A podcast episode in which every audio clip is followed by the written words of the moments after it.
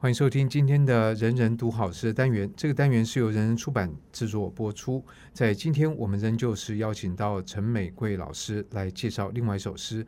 在之前，我们请美桂老师来介绍了杜甫的呃《最终八仙歌》，那非常精彩，也让我们认识了一首呃没有选在《唐诗三百首》里面以外的非常精彩的诗。那今天的这一首呢，一样也是不在《唐诗三百首》里头。非常特别的，除了这一首不在《唐诗三百首》里头，作者李贺这个人也不在《唐诗三百首》里头，就根本没有选到，根本没有选到李贺的诗。第一个问题是，他有什么值得让人家觉得抱屈说应该选他？怎么就怎么没有选呢？那他好在哪里？哦，我觉得好在我们这个这个人人出版社呢，我们选了五首。事实上，就是罗宗康老师的这个唐诗的别选，他选了五首，选了五首。意思是李贺的诗写得很好。他在诗坛当中，他是中唐的诗人嘛，他有一个别称叫做诗鬼。我们知道李白是诗仙，然后他是诗鬼。事实上，也有人说李贺也是诗仙。那当然，两种仙气不太一样。但鬼的感觉好像觉得不太好。呃，他的奇幻世界，他的诗的素材可能会比一般当时的诗人落实于人间。他可能更多的他的一个奇想，还有他的意象，非常非常的特别。我那时候开始注意李贺这个诗人的时候，他有一个写苏小小的墓。然后呢，就是一个女鬼啊，然后那个有点像《聊斋》这样子的。但是你知道《聊斋》里头的女鬼都不是恐怖阴森的吗？一定有他们的一个某种很绝调的特质在这里头，我就觉得很吸引我啊。那所以呢，我就会注意他。李贺的话呢，事实上我觉得他的来头并不小。李贺中唐之后，他的诗作是由晚唐诗人杜牧帮他做一个诗集的总整理，然后也为他的诗集做了序。除此之外，在晚唐另外一个李杜的那个李商隐，他也特别的为李贺写了一篇小传，而这篇小传非常的精彩。这篇小传是一个很简短的文言文。呃，李商隐当然做了一个简单他的身世的介绍之外，李商隐就直接说，他以下的生活的所记都是来自于李贺的姐姐。那李贺姐姐所谈论出来的，或是所描绘出来的，是一个非常典型的诗人、少年诗人的一个形象。那我可以分两个部分来说。第一个部分的话呢，就是他比较瘦弱，然后呢，他可能我们今天来讲的话也比较孤独。可是呢，他对于诗的一个向往，据说他是跟韩愈是中堂嘛，韩愈在李贺七岁的时候就发现了这个同乡的小神童。换句话说，是经由韩愈这个大诗人认证过的的一个很有天赋的孩子啊。那在他姐姐的描述当中的话呢，就讲到说他的生活，尤其是透过他的妈妈李贺的妈妈来描目送李贺每天出门，骑着一匹瘦驴，然后背着一个锦囊袋，好像要呕出他的心血。他觉得他这个孩子真的一个才华的孤单的孩童哈，或是一个少年，他每天就做同样的事情。然后李贺出门的时候，他会背着一个锦囊袋，锦囊袋里头会把他在沿途他所产生诗意或诗性的句子，他把它丢在他的诗的锦囊袋里头去。然后回来以后呢，再做他的一个艺术的整理，或者说他的灵感，他是用这样的取节的方式。那我们知道李贺中唐诗人，他呃早慧之外，他也是早夭，所以他只有活了中国人是二十六岁，我们今天号称二十七岁的一个少年诗人，就像我们西方的那个浪漫主义的那些雪莱啊、拜伦啊，他们这些人一样，三那三位加起来不满一百岁，我们的王勃或者我们的李贺。都还不满三十岁，二十七岁就已经夭亡了。那他夭亡的那一天的描述，他姐姐说的，说他们家突然出现了莫名者。那那莫名者的形象就非常的奇妙，他穿着红色的衣服，据说还有这种引了红色的龙，然后到他们家来叩门。然后那个穿衣服的那个素衣人就告诉他说，他们就觉得很惶恐啊，怎么会有点这样的一个死亡的意象？就像我们讲的莫扎特的这样的一个安魂曲的感觉。然后他们说：“你不要怕，你不要怕，他是上帝派来，就天地天庭的上帝派来到他们家来的。那因为他们根据某种线索，这个地方有一个年轻人非常有才华，而刚好上天天地那个地方的。”宫殿里头新建了一个白玉楼。他们需要找一个人来为这栋楼，我们中国古代亭台楼阁嘛，然后就找不到适当的人，然后在天庭当中寻索也没有，在人间当他们发现了这位才子，所以他们呢奉诏要把这个人接回天庭去，然后呢李贺就断气而亡了。当然这个。应该不是事实，嗯，但是这个传说正可以烘托出李贺的才华非常的高，而且他来人生这一招，可能就是为了某一种文字的一个服务，或是文字的创发。然后呢，当然我们会觉得青年的早夭，我们一定是万分不舍。可是后来我们就有一个成语叫做“修文复诏”，那个“修”就是修修撰的“修”，就是写文章，它是复玉皇大帝的诏令，所以。越有才华的青年，越是在年轻的时候在人世当中辞世，那可能他就是有另有任务了。那另有任务就是到天庭去，天庭应该是快乐的，应该是有任务的，所以呢，就顺利的把这个人接引上去了。所以这个是表示这个人是炙手可热，是那各方都要，连天上都要人，非此人不可。嗯，所以我们对于青年的逝世，我们通常就用这样的一个。看法或想法，我们中国人还蛮聪明的哈。那这样的话就会化解了那个哀伤。那个哀伤是，不过从这边也，但就引出了刚才我们所提到这个疑问，就是这样看起来，李贺的文章写得非常的好，然后也得到其他他的同行的敬重，才会来为他写这样的一个一个小传啊，这些等等。嗯、可是这样的一个诗人，他的作品没有收入。唐诗三百首，这个是横塘退士的一个个人的美学啊。有时候我们也不知道为什么点名或是排名里头没有他的一席之地。那这个的话，可能是个人的。我我相信这个罗宗涛老师的这一本啊，人人的等于算是新的唐诗三百首里头，呃，他可能用罗老师的美学，就给他五首的位置。那我觉得这个是合理的，而且是应该的。那我们今天要介绍李贺哪一首诗？啊，介绍的这一首的话呢，它的题目叫做《金铜仙人辞汉歌并序》。这个并序就像我们的《长恨歌》啦，或者呃我们的《琵琶行》啦，就前面有一个作者自己的小小的说明。对，那我觉得这个说明我直接变成白话会比较清楚啊。他会讲到有一个我们称之为艺术珍品吧。这个艺术珍品的话呢，本来是汉武帝宫中哈他们的一个，我认为比较接近于某种。呃，壁画，而壁画里头呢，他画着那个金铜仙人，然后捧着一个玉盘，那个玉盘的话就承载成一些玉露，据说是长生不老的一这样子的一个饮饮品之类的。朝代的兴亡之后，在了汉朝之后的话，就进入到魏晋了嘛。那魏明帝他这个序文当中的明帝，事实上就是曹操曹睿。曹家天子了哈，那他就想要这些所谓的文物宝藏嘛，那就是命了他的官吏，然后呢就去取汉武帝呢的这个捧露仙人，打算他们的新的王朝也要有这样的一个所谓的艺术品。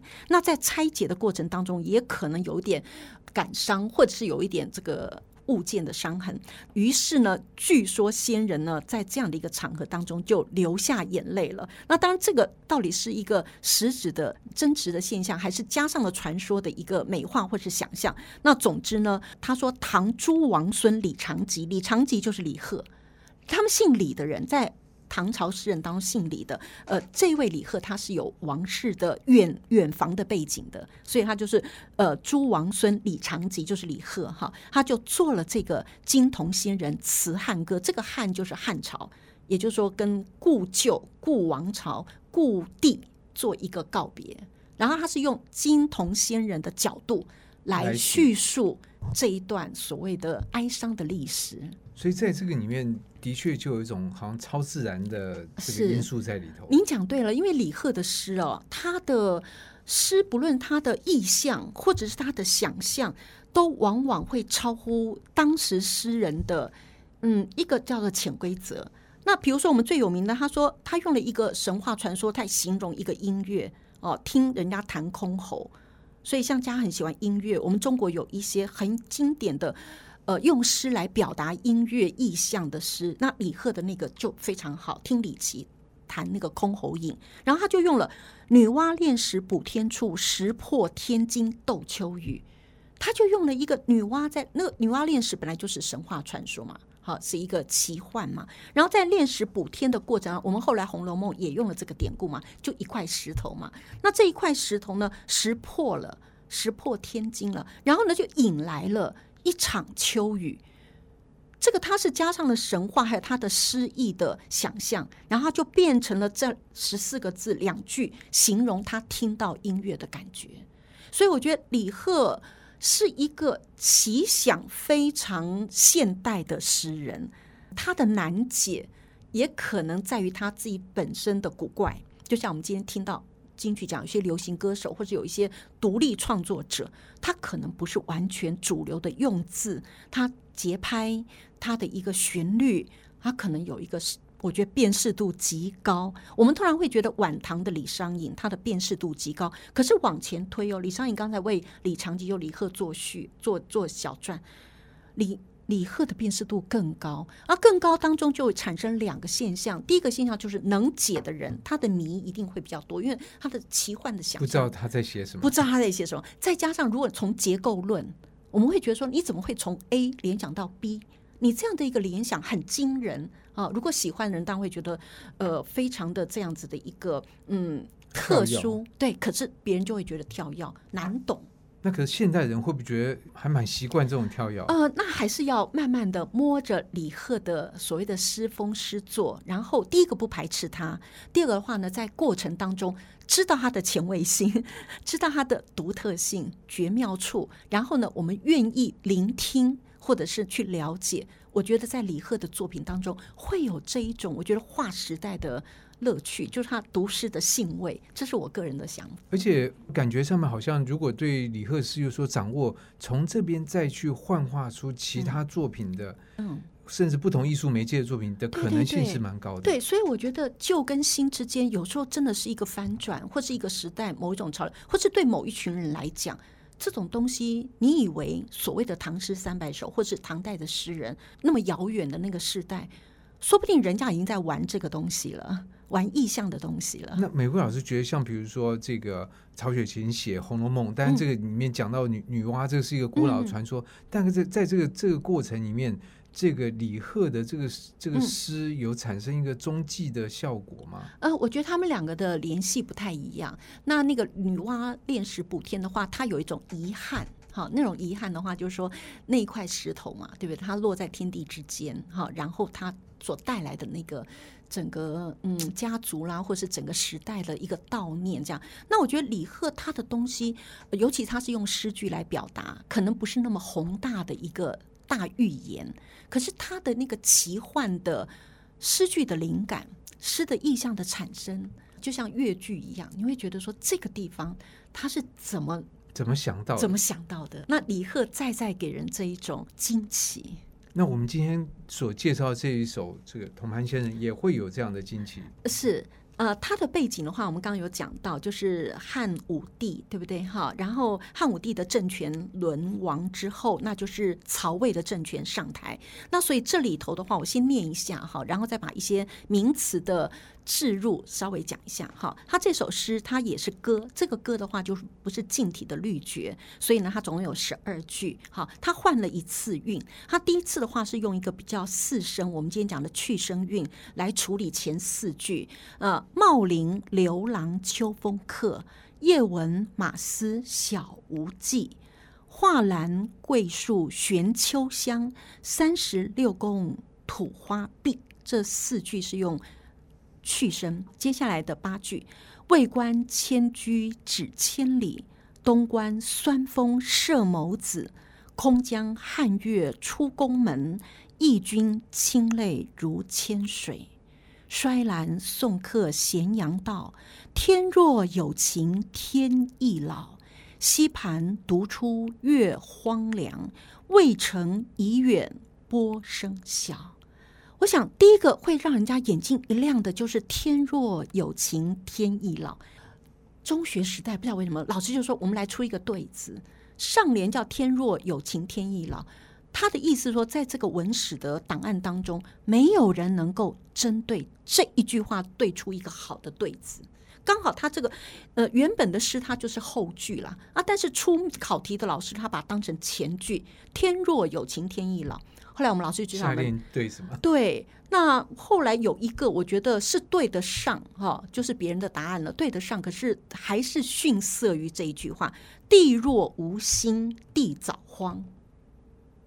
天对地也不错，有情无心，天易老，地早荒。如果变对句的话，上句是仄声嘛，老，下句是平声啊。这个是引起我还没有读到这首诗之前，我对“天若有情天亦老”就有印象，就很有印象。那当然是一个很缠绵的句子，“天若有情天亦老”。那问题就在情啊，天是无情，天是无情，那人是有情的啊。那你有情，你就必须要被摧折啊。因为你深情嘛，好，这是原本我对这首诗的认知。那这里头呢，会出现了茂陵刘郎。这个茂陵的话，就是汉代的陵寝，他们都是什么陵什么陵。那茂陵的话呢，就是那个汉武帝的陵寝。好，那刘郎我们觉得好特别哦。通常我们对帝王会有点肃然起敬，可是他这里头称汉武帝哦，事实上叫刘郎，叫刘郎，事实上汉武帝刘先生，刘先生，而且有点亲昵，有点爱情的对象。嗯刘郎，事实上汉武帝也写过《秋风词》，他也是一个写过乐府的的帝王了哈。但我们觉得他征战是他的一个 强项哈。他汉茂陵刘郎就是汉武帝，然后这当中魏官，所谓的魏官的话，就是魏明帝，也就是曹睿他所派来的官吏，这个叫魏官嘛。好，那再往下的话，还有一个汉月，汉朝的月亮。然后再往下的话呢，会看到了咸阳道跟渭城，不论是咸阳或是渭城，都是汉朝的国都，叫长安。那我们知道，一座之后，政权转移之后，都建都也会要改变，所以要从长安到洛阳。所以在这一条路上，政权的转移、历史的兴衰、人事的所谓的成败兴亡。都在这一个这首诗里头，他所含括的了。那李贺为什么会写这首诗？他总共才活了二十七岁嘛？啊，怎么会写这？他是借由这样的一个传说的故事，然后他把它设定那个主角就是金童仙人，啊，会说话，会有感觉，会有感情，好，然后呢，他在这个迁移的过程当中，他必须要辞别他原本的故土、故乡、故宫，他所在的那个位置上，他必须被迫。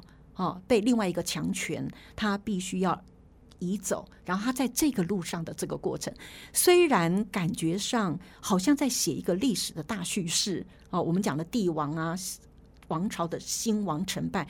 那因为李贺他是一个奇想很幻想力很很强的人，他并不完全只涉历史的兴衰哦。呃，据说他曾经在宫中也担任一个小的凤里郎，可是。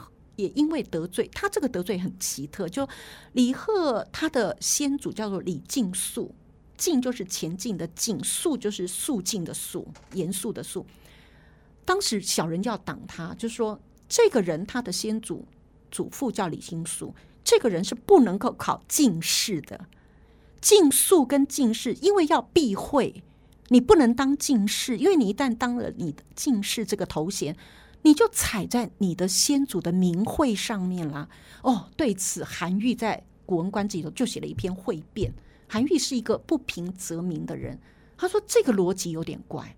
那这个人他的先祖叫进素，李进素，他就没有资格去考进士了吗？那我想这个在李贺的生命当中。应该就是很多的阻挠。那后来他是从凤里郎又出城了，出京城了。那可能在种种人生不得志的状况之下，我想李商隐之所以会这么的了解这个人，因为李商隐的一生的官场也是很多的八卦，很多的这个小小话。那他对于李贺的话，他当然有一个新的了解，同情的了解。哈，那所以李贺这首诗，他用仙人金童仙人的角度，他被迫服膺于。另外一个王大大的势力，然后在这个过程当中，他的哀妻，他的哀妻，所以这条这个诗，我觉得它是一个很古古典漫画或是古典乐章，它就是在写这条路上，所以我们就从第一小节说，哎，这个政权转移了，哈，茂陵刘郎呢，秋风客，对不对？那现在的话呢，就在这个秋天的夜晚。叶文马斯小无鸡的这样一条路上，呃，这个所谓的有灵魂的神像，他就被移位了，被迫了带走了。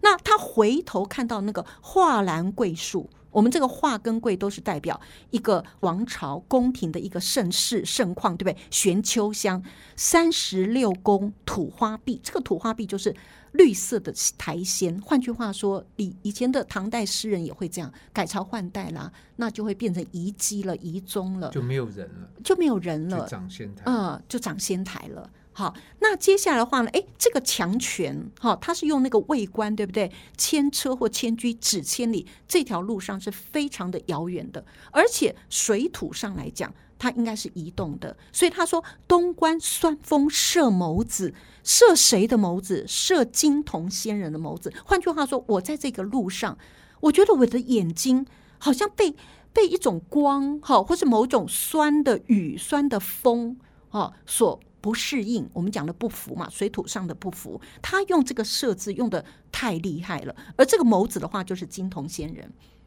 事实上，不是他眼睛，对，金童仙人的眼睛。所以这边的话，人家就说他已经把金童仙人从物变成了人，因为它本身就是一个人造的一个一个形象嘛，可能是雕塑啦或者什么。他说东关酸风，这个酸风的“酸”字用的非常的大胆。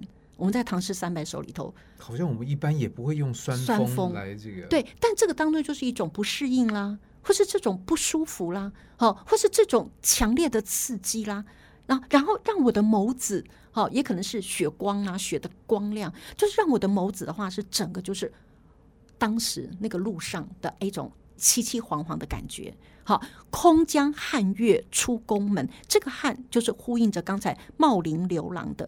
事实上，现在的汉改朝换代，月亮应该就是跟着朝代走了。可是，在他心里头，他就是原本的朝代啊，原本的汉朝的月亮啊。可是现在就是逐出宫门了。好，义君清泪如千水，刚才的射眸子，酸风射眸子，还有清泪，那个眼泪，金铜仙人的眼泪。滚滚落下，像铅水般。那个“铅”字，你可以想象，很重，很重。那因为他是铜人，所以他也不是这个灵感爆发随便乱写的，他也会根据水、泪水，它是非常的晶莹的，非常的柔的，非常的剔透的。可是现在是金铜仙人眼中他的情绪所外在显露出来的。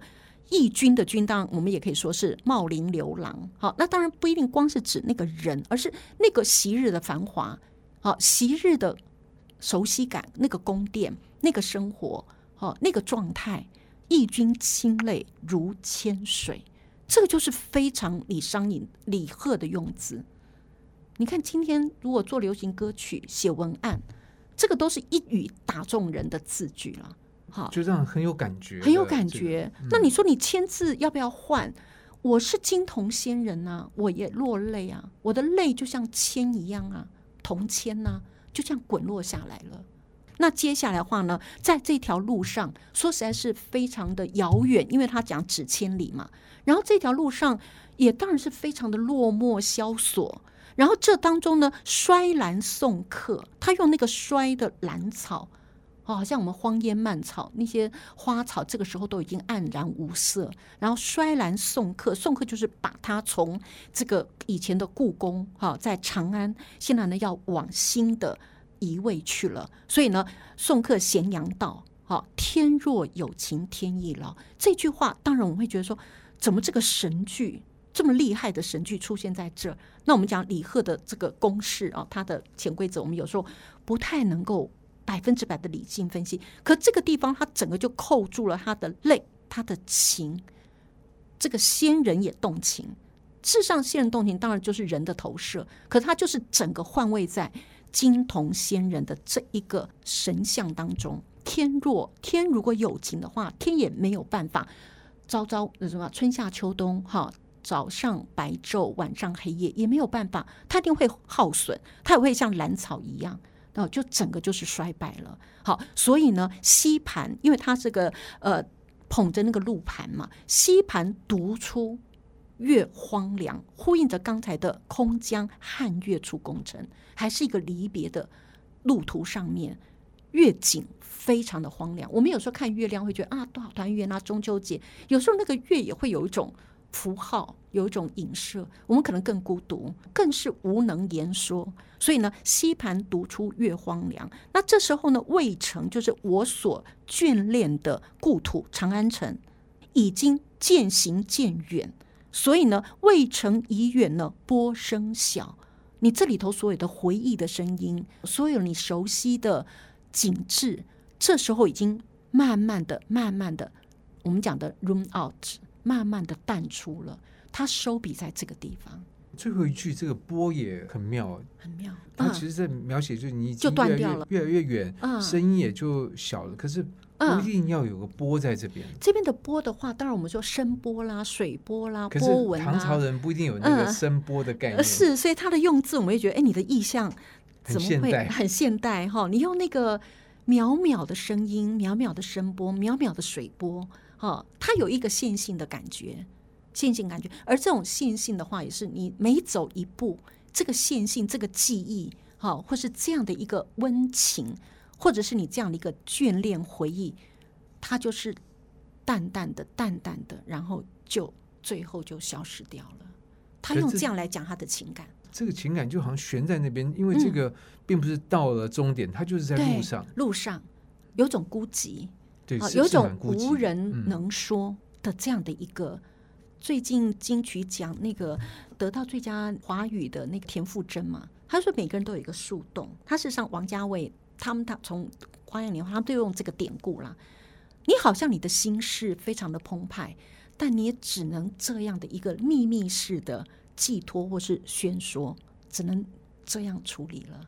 李贺为什么要借着这金童先生的故事来讲这件事？嗯，其实离开了他的职位吧，或是离开他的一个我们称之为我在社会人的那个位置，我被迫被贬谪，或是被出关，或是离开的时候，当然有很多的因素。我们也可以针对某些因素做一个理性的辩驳，可能时运不济啦，有人嫉妒我啦，我们也可能去。联想到那个部分的表述，可是像李贺他这个，我觉得他的奇幻，他的奇想，他可能你可以看出他的哀愁，你也可以看出他的委屈，他的不得意，但是他就会借托一个，我们今天来看，就是一个故事嘛。如果不做这样联想，也可能我就是把这个金童仙人。人格化的一个，我们今天看到很多漫画、很多小说或者很多影音，好，他可能就做这样的处理。那我也可以不不说破，我是在什么心境之下，我取了这样的一个素材，我做这样的一个铺陈，然后我投射这样的情感。那如果刚好有一个身世上的连接，我们好像又能够知道他不说之说、未说之说的那一个树洞的声音，这样的一个感觉。总之，在这样的一个过程里面，他其实描述的是一个受挫跟别离。嗯，那这个我觉得好像在我们现代人也是常常会有这种感受。嗯、对，你也无法申辩，嗯、你也无法据理而争。可是你真的有一个时运受挫的感觉，而这个时运受挫感觉，当你离开了我们称之为长安城吧，哦，唐朝了啊，唐长安城。就像我离开台北，那我在这个过程当中，我的心境，那我觉得他又是一个想象力超丰富的人。有时候我们是一码归一码，现实当中的受受挫，我把它讲清楚。有时候他人的某一种个性，或是某一种艺术的处理，他可能他会纠缠，他会交叠，他会把某一个。不懂的人可能会觉得这个跟这个有什么关系？可是就他来讲话，就是那个金童仙人，他辞别了那个汉宫刘郎，他这一路上的那个精神感受，他着眼于这种层面的描绘，然后也说没有脉络，他有一条路，条条的路，然后在这条路上，他的一个催心肝的感觉。你看他的这样子的一个东关酸风射眸子，在这个路上的感觉，或者是在忆君清泪如千水，然后甚至对天的一个质询，天若有情天亦老那种感觉啊，我觉得他的情感的氛围或情感的用字是比较浓郁的，所以他对于晚唐，不论是杜牧或是李商隐，他的这个诗风的影响。我觉得他是中唐的最后一棒，这样下去的话，不论是杜牧为他的诗集作序，李商隐为他这一生写出李商隐的最后一段也非常好。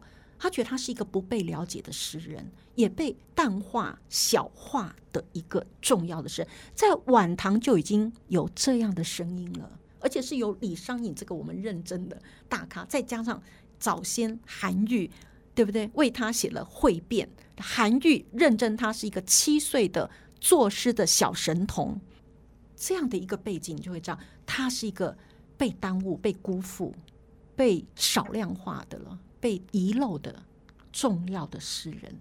不过从美国老师这样讲，我觉得把他放在整个唐朝的诗的传承里面，李贺是有他的地位的。嗯，当然横塘退士编的《唐诗三百首》没把他选进去，好像就是更也是官方认证的说这这个人。不怎么样，没那么重要，没没那么重要。嗯、但是我觉得罗宗浩老师不仅是选进他的别选唐诗，而且还选了五首。嗯、那今天再透过美国老师这样的介绍，我觉得可以感受到他的是天若有情天一老。嗯，其实不用讲天，嗯，他讲的其实他是自己是有情的，是事实上他也已经嗯老了。嗯、那这样的一个情感，我觉得的确是非常的浓烈，但是隐藏在这样诗里面，我们的确很容易会漏掉。所以我蛮希望大家能够再读他的诗的原因是，其实说不好懂，他只有二十七岁，他的诗作是一个有限量的。然后你只要摸熟了他的一个思维的路径，或者他的艺术的他的脉络，把曲风哈，那那或是诗风，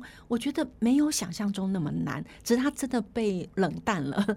但没关系，我觉得。美桂老师今天介绍这首诗，我觉得就就是一个开端。那也希望在之后还会有机会能够请美桂老师来介绍其他的李贺或者不是李贺的诗。好，谢谢嘉恒，谢谢谢谢玫瑰老师。